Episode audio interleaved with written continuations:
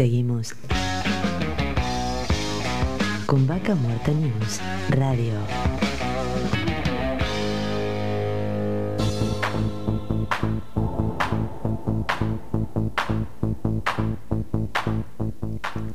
Bueno, continuamos con Vaca Muerta News Radio y con el primer entrevistado del día de hoy vamos a estar hablando con Jerónimo Fuentealba, presidente de la Comisión de Fomento de los Chigüidos. Te saluda Darío Origaray, bienvenido. ¿Qué tal, Darío? ¿Cómo le va? Buen día. Muy bien, ¿cómo estás, Jerónimo? ¿Dónde, dónde te encontrás en este momento? Eh, viajando para Ñelo. Ah, bien. Bueno, contanos un poco, para el que no conoce, ¿dónde quedan los Chigüidos y cómo se llega?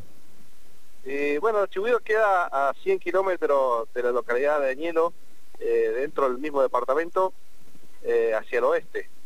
Podemos ingresar por ruta 1 ruta provincial 1 desde el sur o por un camino alternativo que, que pasa por la petrolera de Sierra Chata. Bien, o sea, se puede entrar por ruta 7 que uno llega ahí a la encrucijada. Para un lado va para Boa San Roque y para otro lado entras a Chihuidos, ¿no? También, como para que va para Rincón.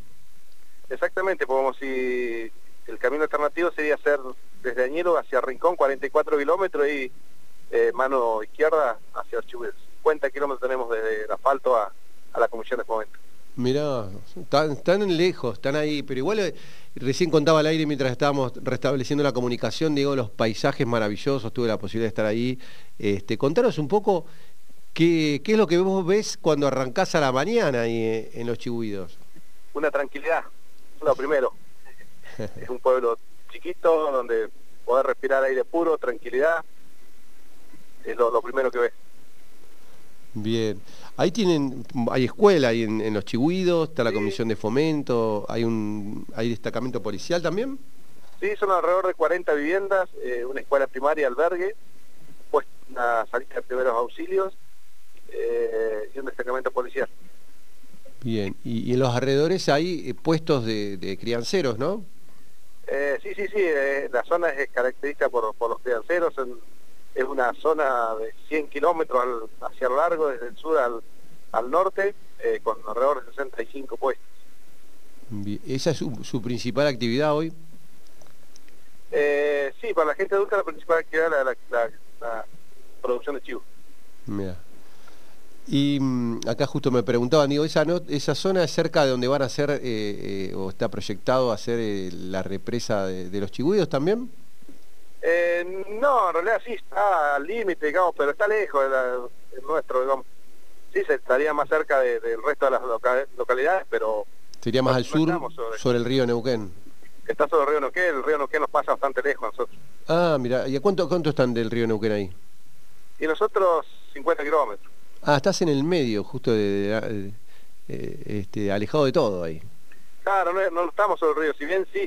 Eh, pero no nos beneficiaría mucho la represa, digamos, porque el, del lado de Chihuahua, digamos, el río es muy muy profundo, muy ocinado, digamos, no nos expandería el lago para el lado de Chihuahua.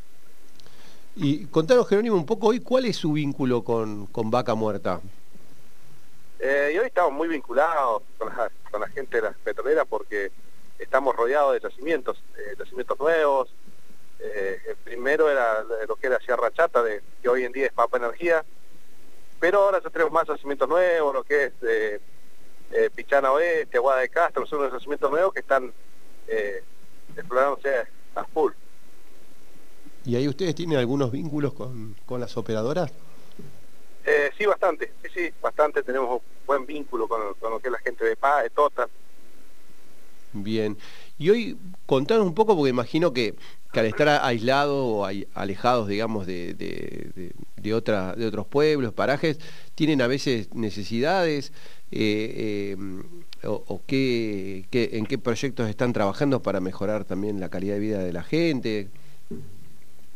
Eh, sí, sí, siempre tenemos necesidades, bueno, y, es un, tema eso porque siempre cualquier necesidad que tengamos tenemos que trasladarlo a la localidad de Hielo, que es donde la localidad más cercana, que tenemos servicios de, de banco, de un hospital, eh, algunos mercados, las estaciones de servicio.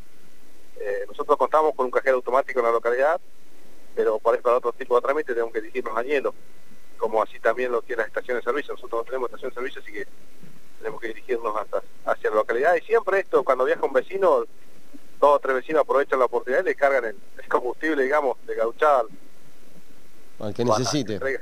Sí, sí. Mirá. Y con, y con respecto, digamos, a lo que es infraestructura de la ciudad, hoy tienen buen internet, digo, con todo este tema de la pandemia, también la conectividad los ayudó a mejorar un poco. Eh, sí, teníamos un servicio de internet nosotros anteriormente y, y, eh, aún todavía está funcionando. No puedo decir que excelente, está bien.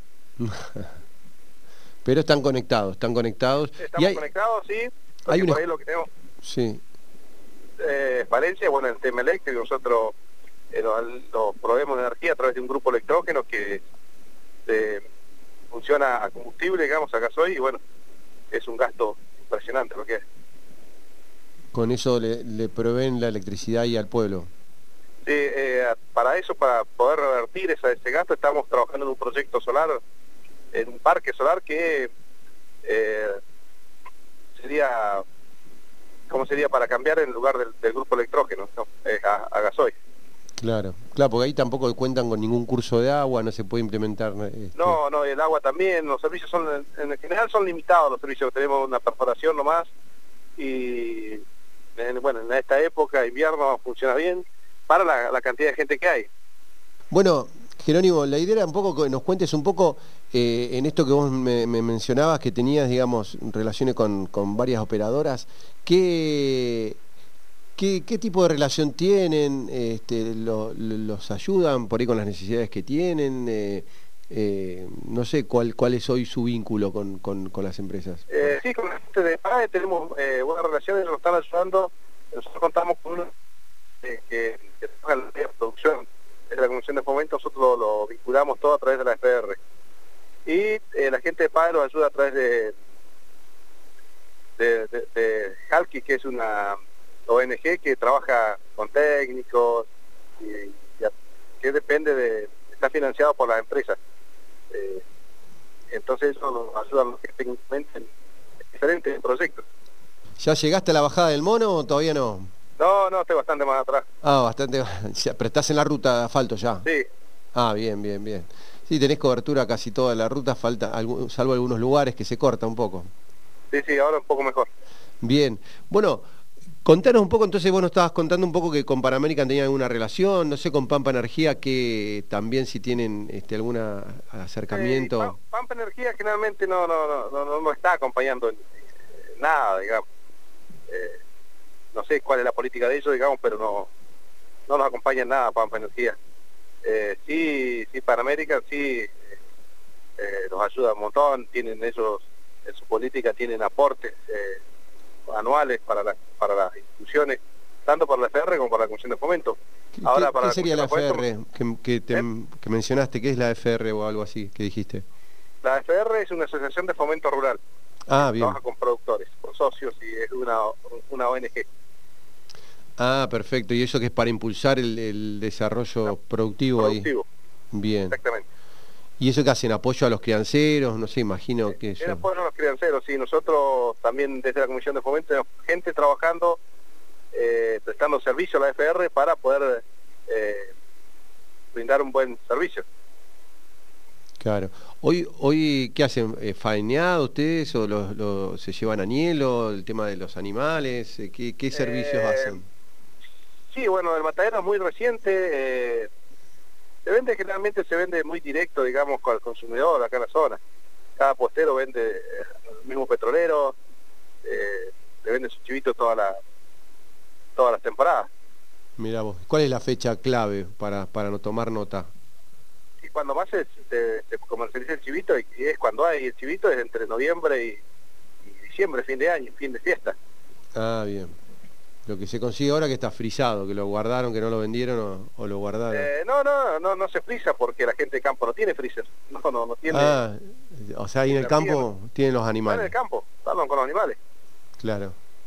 Así que, ¿y qué, qué necesidades tienen que vos por ahí me decís el criancero? Porque también yo imagino que es complicado porque esto va pasando de generación en generación, muchos jóvenes se van de la ciudad,